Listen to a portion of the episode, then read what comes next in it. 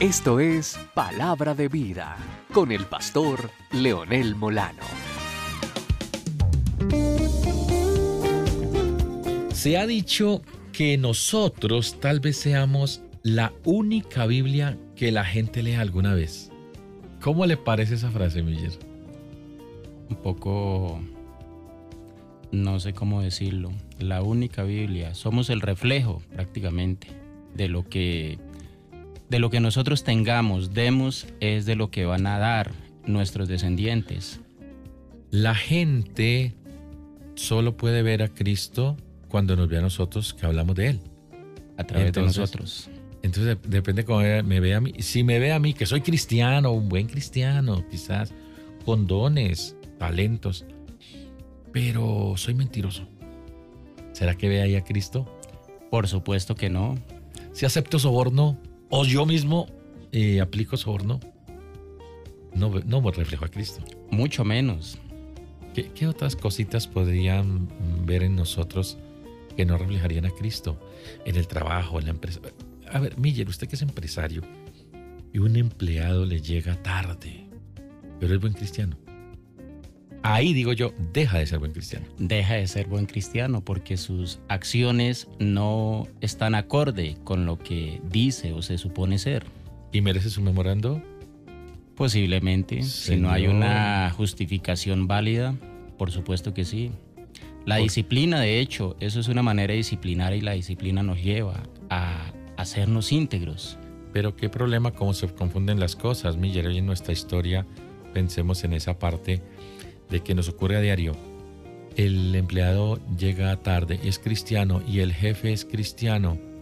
Si le aplica la sanción de vida, se va a molestar el empleado. No debe molestarse. Y va a achacar las cosas que, ah, pero vea el hermano tan cristiano que es y cómo me va a sancionar. No, pero ¿cómo es tan cristiano que es y llega tarde todo el tiempo? Lo roba tiempo. Lo que pasa, pastor, es que con mucha facilidad nos hemos acostumbrado a, a ver las cosas correctas, pero a nuestro favor. Cuando las aplican en nuestra contra o para corregirnos, ya no nos gusta. Sí, señor. Mire, para ampliar un poquito esa frase, que es la que nos sirve hoy para esta parte de nuestra historia, tomada de la vida real, la verdad es que la gente que nos rodea a menudo juzga la confiabilidad del cristianismo por su, eh, su efecto en nuestra vida. Si no ven a Cristo en nosotros, no pueden, no pueden ver eh, eh, realmente qué es eso de seguir a Cristo. Si no nos ven, o más bien, si nos ven como hipócritas, pues tal vez no, no avancen más en su investigación del Evangelio. ¿Por qué diría, pastor, eh, el famoso y desaparecido ya Mahatma Gandhi, lo único malo del cristianismo son los cristianos? Dígalo completo, porque mire, él dijo, ¿por qué, ¿por qué le quitó la primera parte? A mí me parece vital la primera parte que dijo este eh, Mahatma Gandhi. Porque él se crió en Inglaterra, país cristiano protestante total. Él mm, eh, lo llevaron de pequeño unos, unos, mm, una familia inglesa, lo llevan porque el niño era inteligente para que se forme en Inglaterra. Pero él viene del hinduismo y llega a un mundo eh, que prevalece el cristianismo ¿Y qué ocurre?